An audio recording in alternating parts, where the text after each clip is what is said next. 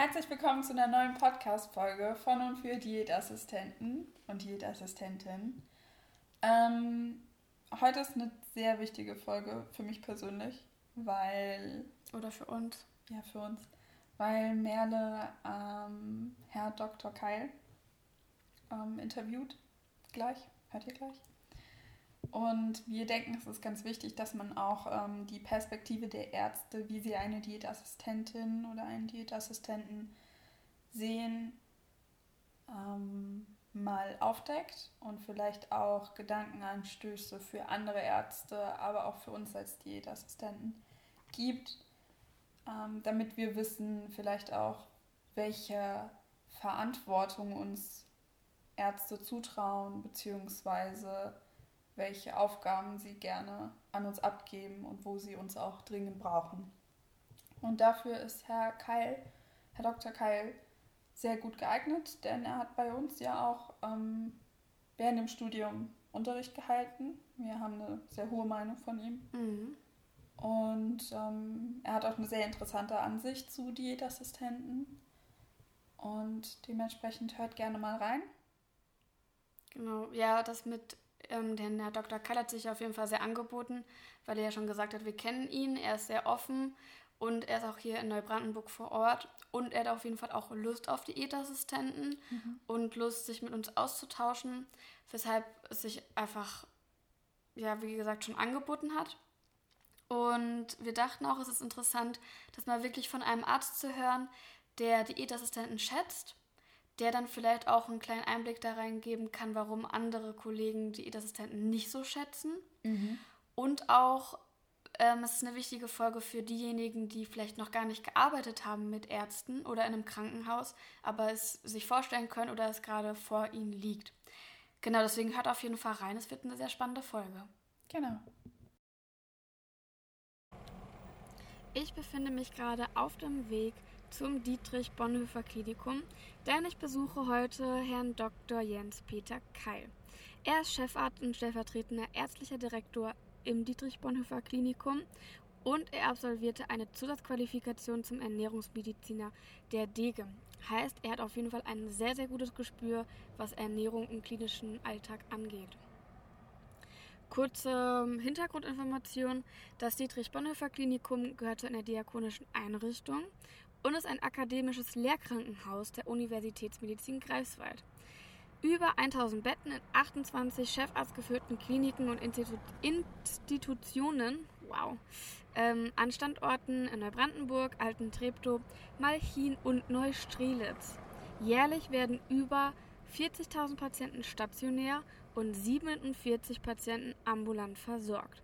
Also ist es dieses Dietrich Bonhoeffer Klinikum eine der größten medizinischen Einrichtungen in Mecklenburg-Vorpommern. So, aber ich mache mich jetzt auf den Weg und suche mal den Herrn Dr. Keil. Okay, also, Herr Dr. Keil.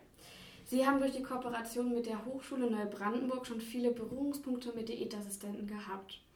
Ähm, was ist so Ihr Eindruck von Diätassistenten?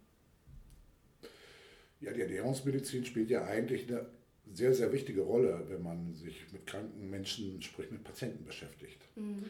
Leider ist das so und da bedarf es also noch ganz, ganz viel Wissen und Aufklärung da zu aktivieren, weil man geht eigentlich davon aus, je nach Erkrankungsart kann bis zu 50 Prozent schon mit einer ernährungsmedizinischen Intervention positiv geholfen werden oder auch vielleicht verhindert werden. Und da spielen Diätassistenten als Ernährungsfachkraft oder Fachkräfte ja eine ganz wesentliche Rolle. Und deswegen brauchen wir die hier auch. Aber was glauben Sie, warum sind Diätassistenten so wenig anerkannt oder bekannt? Da sind so verschiedene Sachen, glaube ich. Schon allein Diätassistenten ist eigentlich im Volksmund irgendwie schon ein schwieriger Begriff, finde ich. Durch den Namen. Durch den Namen, ja. Diät da wird gerade, sage ich mal, bei, den, bei der älteren Generation oder auch so bei dem, beim Mittelalter ist Diät irgendwo was, wo man sich kasteit, wo man irgendwas nicht isst oder wo man abnehmen will. Da projiziert man nicht unbedingt ernährungsmedizinische Aspekte darauf. Das ist ein bisschen schwierig. Und Diätassistent ist vielleicht auch ein schwieriger Begriff. Also wahrscheinlich würde, wenn man sagen würde, ich bin hier eine ausgebildete ernährungsmedizinische Fachkraft, irgendwie besser. Ich habe da jetzt keine tolle Idee, aber äh, ich glaube, da ist eigentlich schon die Namensgestaltung äh, so, dass das Fachkräfte, also andere Ärzte, Schwestern, aber eben auch ganz normale Menschen damit nicht so viel anfangen können. Und sie dann eher in die Küche stecken wollen, mhm. mental sozusagen, vom Geiste her. Und da ist es ja nicht unbedingt richtig. Auch da haben wir ja Diätassistenten, auch da sind sie wichtig, aber ich glaube, da sind sie so ein bisschen selber in die Ecke gerutscht. Mhm. Also würden Sie sagen, dass es vor allem der Name ist und nicht die Kompetenz, warum dieser Eindruck entstanden ist? Ja, davon würde ich ausgehen, dass gerade dieser Name eben heutzutage ein bisschen irreführend ist. Mhm. Und wie sind Sie denn auf Diätassistenten gekommen? Also ich meine, man hat ja hier und da mal Ärzte kennengelernt und meistens sind Diätassistenten ja wie gesagt unbekannt. Wie kam es bei Ihnen dazu?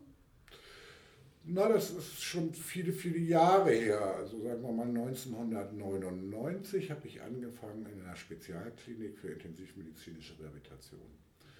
Und in dem Moment, wo man in, die, in der Intensivmedizin, in der Langzeitintensivpflege ist oder intensivmedizinischer Betreuung, die längere Zeit dauert, dann merkt man erstmal, wie wichtig Ernährung überhaupt äh, ist. Deswegen war damals für mich auch spannend, diese Zusatzausbildung Ernährungsmediziner zu machen. Mhm.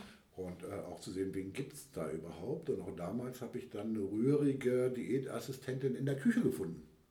Eine rührige? Eine rührige, also eine, die ganz pfiffig war. So, Aber okay. die wurde eben sozusagen in dieser Reha-Klinik, die musste sozusagen primär eine Diätassistentin vorweisen. Das gehört dort zum Konzept dazu. Und die wurde in der Küche sozusagen für Kocharbeiten sozusagen eingesetzt. Mhm. Und dann haben wir sie mühsam Schritt für Schritt aus der Küche herausgelöst mit der Unterstützung von vielen Leuten. Und dann wurde das erste, war sozusagen die erste Fachkraft da und dann haben wir gesagt, okay, wie wichtig das ist und dann haben wir noch die nächste Fachkraft eingestellt und das war in der damaligen Klinik und als wir hier waren, bin ich auch schon auf äh, pfiffige Diätassistentin gestoßen. Also unsere Küchenleiterin Frau Sommer ist ja ursprünglich eine ganz äh, Diätassistentin, die mit der ersten Stunde schon hier im Ernährungsteam mitgearbeitet hat und jetzt Küchenleiterin ist. Apropos Ernährungsteam, Sie haben ja ein Ernährungsteam hier gegründet und ja. leiten es ja auch. Wie kam das dazu und was waren so die Schwierigkeiten oder was war Ihre Intention? Wahrscheinlich durch diese Berührungspunkte, dass Ernährung was bringt, oder? Dadurch, dass ich eben davon überzeugt bin, dass wir eben äh, ernährungsmedizinisch viel helfen können bei unseren Patienten, haben wir einfach gesagt, da müssen wir uns drauf intensivieren und darauf müssen wir besonders gucken. Und es gab schon ein Ernährungsthema. Also ganz so ist es nicht, dass ich es jetzt aus dem Boden gestampft habe, sondern gab es eine Kollegin, äh, die das äh, damals auch schon verfolgt hat, gemeinsam mit Frau Sommer. Mhm. Aber die spielten so ein bisschen ein Schattendasein. Das war so, nicht so, sie waren da, machten sozusagen Ernährungsberatungen. Äh, aber hatten auch schon ein Biamessgerät da, also doch durchaus das eine oder andere war schon vorhanden und wir haben es einfach nur Schritt für Schritt weiter ausgebaut. Und deswegen, wenn wir jetzt, sind wir inzwischen schon drei Ernährungsfachkräfte, mhm. die im Team arbeiten. Ursprünglich sozusagen fast nur eine halbe Stelle gewesen, jetzt werden es dann nachher am Ende drei Vollkräfte sein. Also es ist über die letzten, jetzt das 13. Jahr hier, also in den letzten 13 Jahren so Schritt für Schritt gewachsen. Und mussten Sie dann überzeugen, dass es sich finanziell rechnet? Oder? Absolut. Wenn Sie heutzutage in einem Krankenhaus arbeiten, muss man davon ausgehen, dass das Krankenhaus auch schwarze Zahlen schreibt. Ein Krankenhaus kann ja auch pleite gehen. Mhm. Das wissen die meisten gar nicht, dass die Politik ja 2003 beschlossen hat, dass ein Krankenhaus ein Wirtschaftsunternehmen ist. Und wenn wir an irgendeiner Stelle mehr Geld ausgeben, als wir einnehmen, dann mhm möchte, jeder möchte am Ende des Monats ja Geld in seiner Tasche haben. Und wenn nichts da ist, kann auch nichts ausgegeben werden. Und deswegen muss man immer abwägen, wo investiert man. Und Personalkosten sind mit 70 Prozent das teuerste im Krankenhaus. Mhm. Und deswegen braucht man dann auch einen guten Nachweis, äh, wie wirksam das für den Patienten ist. Und wir haben auch eine ganze Reihe von Veröffentlichungen gemacht, die den, die ökonomischen Auswirkungen von Ernährungsmedizin nachgewiesen haben. Leider ist das so ein dynamischer Prozess, was die äh, Vergütung von Leistungen im Krankenhaus angeht, sodass das, was wir vor acht Jahren nachgewiesen haben, heute vielleicht schon gar nicht mehr wahr ist. Es mhm. ändert sich also laufend. So, Im Moment kämpfen wir sozusagen an der ernährungsmedizinischen Komplexbehandlung, eine neue Therapieform oder eine neue Abrechnungsform, die damit verbunden ist und versuchen das zu implementieren. Toll. Also braucht man auf jeden Fall ökonomische Nachweise und einen Arzt oder eine Ärztin, die begeistert ist von der Ernährung. Na, zu einem Ernährungsteam gehört immer ein, das ist auch gar nichts, was wir uns selber ausgedacht haben, sondern es ist bundesweit klar, zum Ernährungsteam gehört ein Facharzt mhm. mit einer ernährungsmedizinischen Zusatzausbildung. Mhm. Und es ist auch so, dass seit letztem Jahr in der Musterweiterbildungsordnung der Bundesärztekammer auch eine Zusatzbezeichnung Ernährungsmedizin vorgesehen ist. Das ist neu und da freuen wir uns auch drüber. Das zeigt auch, wie eben dieses Fachwissen zunehmend an Anerkennung erfährt. Und wenn ich jetzt mal ein bisschen rumspinnen würde, wenn ich jetzt in ein Krankenhaus komme, es gibt noch kein Ernährungsteam, könnte ich dann wohl auch einen Arzt oder eine Ärztin überzeugen, diese Zusatzausbildung zu machen, dass man ein Ernährungsteam gründen könnte? Oder also kann quasi die Intuition von einer Diätassistentin kommen? Und das ist ja egal, von wem der Impuls kommt. Mhm. Je nachdem, wer sagt, okay, ich brauche hier Verstärkung, denn äh, eine Diätassistentin alleine wird sich in einem Krankenhaus oder in einer Klinik nicht durchsetzen können. Das ist, wie der Name schon sagt, ins Krankenhaus kommt man ja, um eine medizinische ärztliche Behandlung zu bekommen. Und das heißt, der Behandlungsleiter ist immer ein Arzt. Mhm. Ja, und wenn der also ernährungsmedizinische Aspekte mit einbringen will, dann bedarf es eben auch einer ärztlichen Kompetenz in diesem Team. Ja, also immer Teamwork. Es ist immer Teamwork, immer. Ja. Behandlung von Patienten ist immer Teamwork. Kann niemals einer alleine machen oder selten. Und wie viele Diätassistenten oder Diätassistentinnen arbeiten hier im Krankenhaus? Also die Zahl kann ich nicht genau sagen. Es müssten wahrscheinlich so um die zehn sein, wobei eben die drei, die ich vorhin erwähnt habe, die bei uns im Ernährungsteam fest sind, also direkt äh, in der Diagnostik und in der Therapie auf Station arbeiten, sind die anderen Diätassistenten häufig noch auch in der Diätküche in der Küche verhaftet. Also wurden ein Treptow in Marchin als auch hier in Neubrandenburg. Vielleicht eine provokante Frage, aber würden Sie sagen, die Kompetenzen ähm, oder wenn eine Diätassistentin in die Küche geht, geht dann einfach Potenzial verloren oder finden Sie auch, dass Sie da gut aufgehoben sind? Das denke ich mir, ist mir auch der Bedarf des Marktes, was oder auch der, der, Fachkraft. Also in der Küche ist es ja auch wichtig, dass wir kämpfen seit lange um unseren Speiseplan, dass der transparent wird, welche, wie viele Kilokalorien drin sind, das haben wir geschafft. Dass es äh, moderne Küche ist, das ist gar nicht so einfach, weil wir ja Patienten haben, die relativ alt sind, die wollen halt auch noch tradierte Kost haben ja. äh, und nicht unbedingt das, was wir unter gesund verstehen. Und bei bestimmten Krankheitsbildern wünschen wir uns dann schon, zum Beispiel bei der Dysphagie-Kost, dass da eine Ernährungsfachkraft auch in der Küche den normalen Koch oder die normale Köchin eben berät, beziehungsweise auch Spezialnahrung unter Umständen selber anfertigt. Mhm. Und ähm, jetzt so ganz grob gesagt, was würden Sie als Arzt sagen, was erwarten Sie von einer, einer Diätassistentin, einem Diätassistent? Was für Kompetenzen müssen die mitbringen? Einfach nur diese normalen menschlichen Sachen, dass man halt im Team arbeiten kann, dass man gut fachlich ist? Oder was konkret?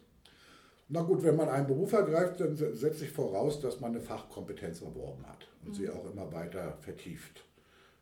So eine Ausbildung kann ja nur ein Anstoß sein. Wir sprechen in der Medizin immer von lebenslangem Lernen. Ja.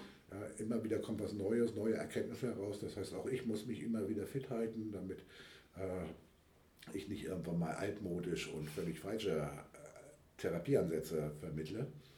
Äh, das ist wichtig, das erwarte ich auch vom Diätassistenten. Aber was eben wichtig ist, es ist immer ganz entscheidend, dass man kommunikativ ist. Teamwork haben wir schon gesagt, das heißt, ja. man muss mit ganz vielen Menschen sprechen, man muss ganz viel verknüpfen, Beziehungen aufbauen zu Patienten, zu deren Angehörigen vielleicht, aber auch zu den ja, Mitarbeitenden anderen Berufsgruppen, ob das Logopäden sind oder die Schwestern auf Stationen sind oder eben auch die Ärzte. Mhm. Auch ein bisschen Durchsetzungsvermögen? Natürlich braucht man Durchsetzungsvermögen. Mhm.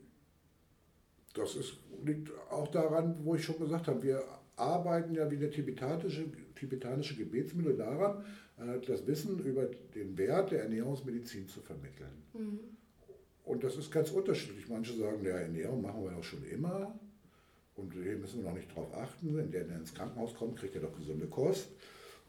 Warum muss ich da noch was machen? Dann macht die Diätassistenten vielleicht einen tollen Therapieplan und der wird abgeheftet und nicht umgesetzt. Da muss man dann auch schon mal hartnäckig sein, nachfragen, unter Umständen eben auch Prozesse äh, initiieren, dass es anders läuft, dass eben das auch Beachtung findet. Mhm. Und ich meine, Sie sind ja Ernährungsmediziner, Sie haben Lust drauf auf das Thema, aber wie ist das bei anderen Ärzten, inwieweit Sie das einschätzen können? Sagen die, ja, Diätassistenten brauche ich nicht? Naja, da sage ich mal schon, Ärzte können manchmal auch ganz schön arrogant sein und sagen dann, na gut, ich habe ja jetzt studiert, also äh, weiß ich schon alles über Ernährung. Mhm. Einfach so gefühlt. Erst wenn man genau hinterher fragt oder hinterher sagt, Mensch, wie kennst du dich denn damit aus und damit aus, dann werden die Defizite erstmal bewusst. Aber primär denken viele Kollegen, okay, das mache ich so nebenbei mit. Ja. Ja. Oder ich habe mal kurz was drüber gelesen und dann kann ich das. Also es wird einfach, diese, gerade das gesamte Spezialwissen wird vielleicht ein bisschen heruntergespielt. Da brauchen wir einfach noch mehr äh, Kenntnisse und auch einfach Impulse für den Kollegen zu sagen, Herr Zug, das ist eine wichtige Sache. Mhm.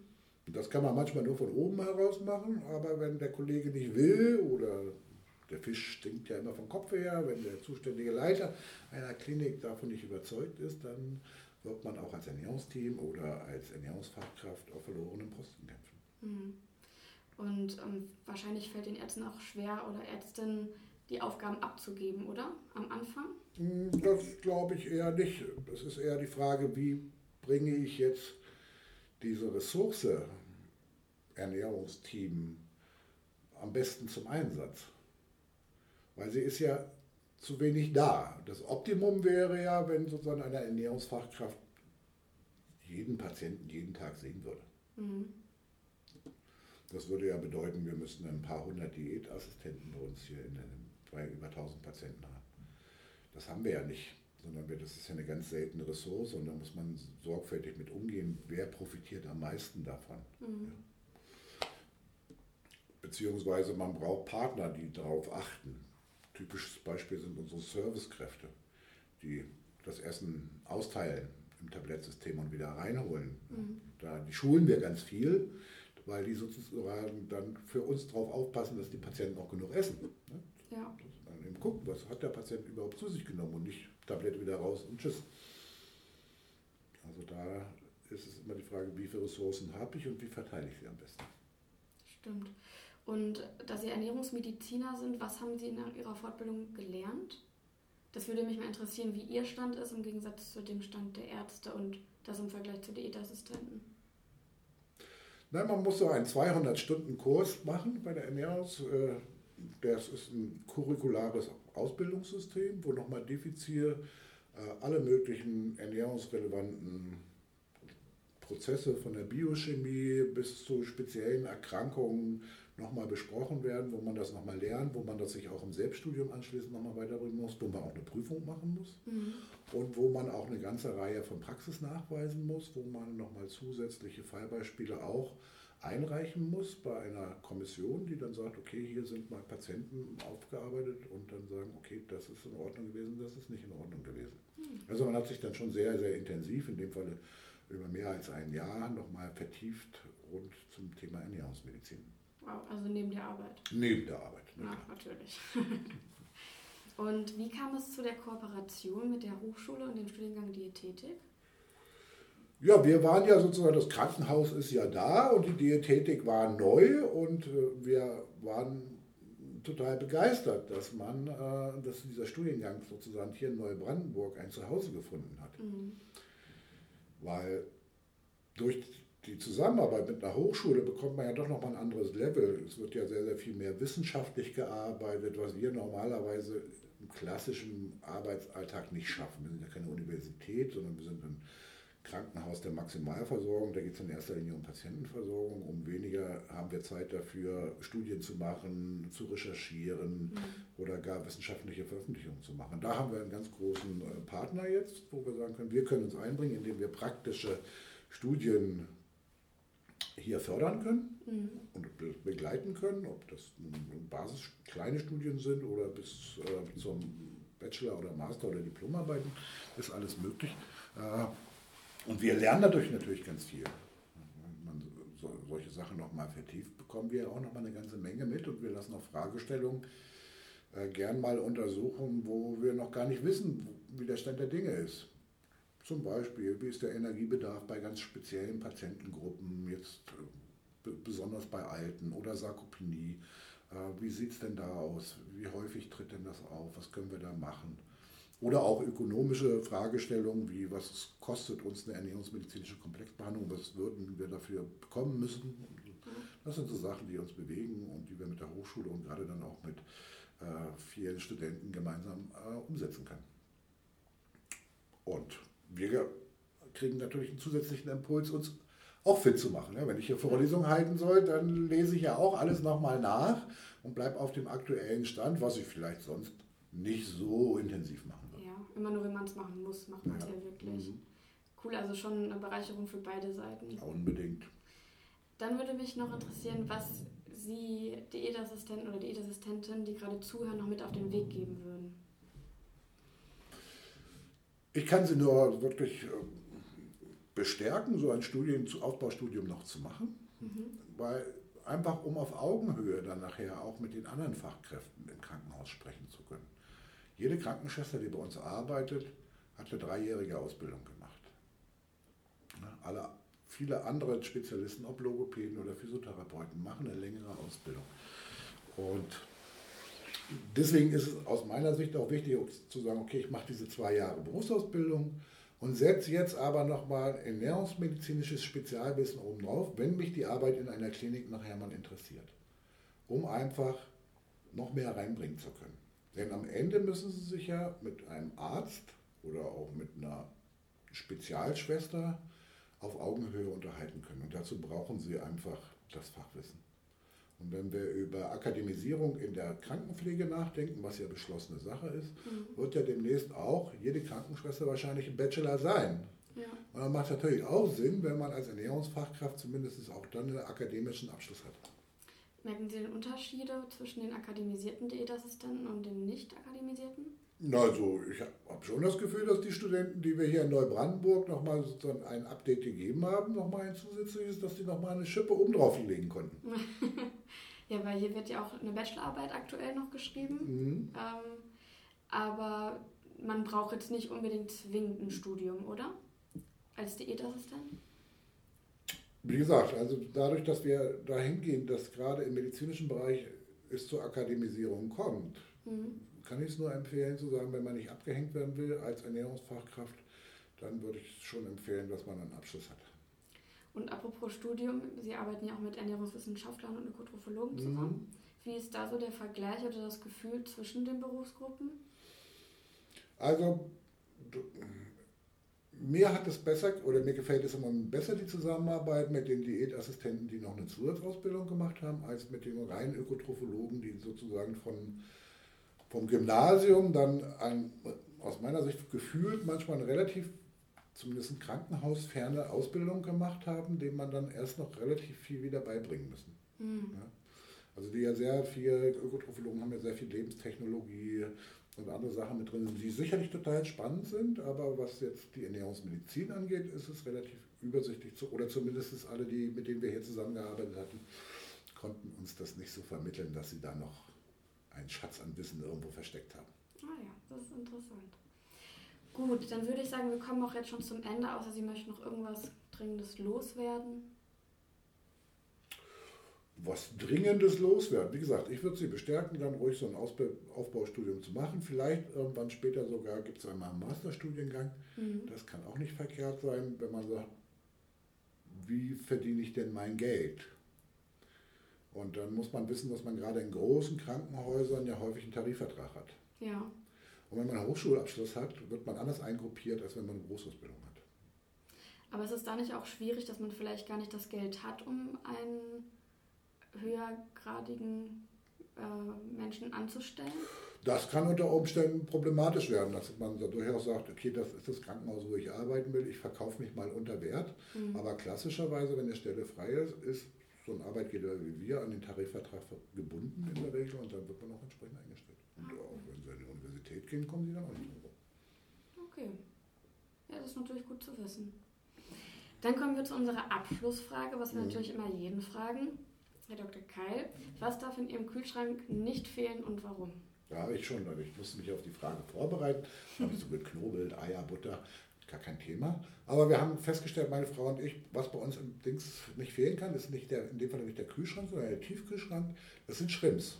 Shrimps. Weil bei uns gibt es immer am Wochenende, also sprich am Freitag, da geht das nur, Aglio Olio e Peperoncino mit Shrimps. Oh mein Und da das sehr knoblauchreich ist, können wir das immer nur am Freitag essen. Und ansonsten würden mich meine Mitarbeiter nicht zur Visite reinlassen.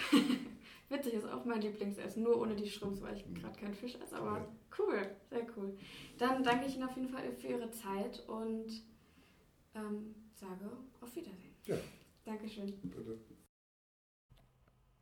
Ich weiß ja nicht, wie es euch geht, aber ich fand das Gespräch mit dem Herrn Dr. Keil auf jeden Fall super interessant und ich freue mich, dass er sich Zeit für uns genommen hat.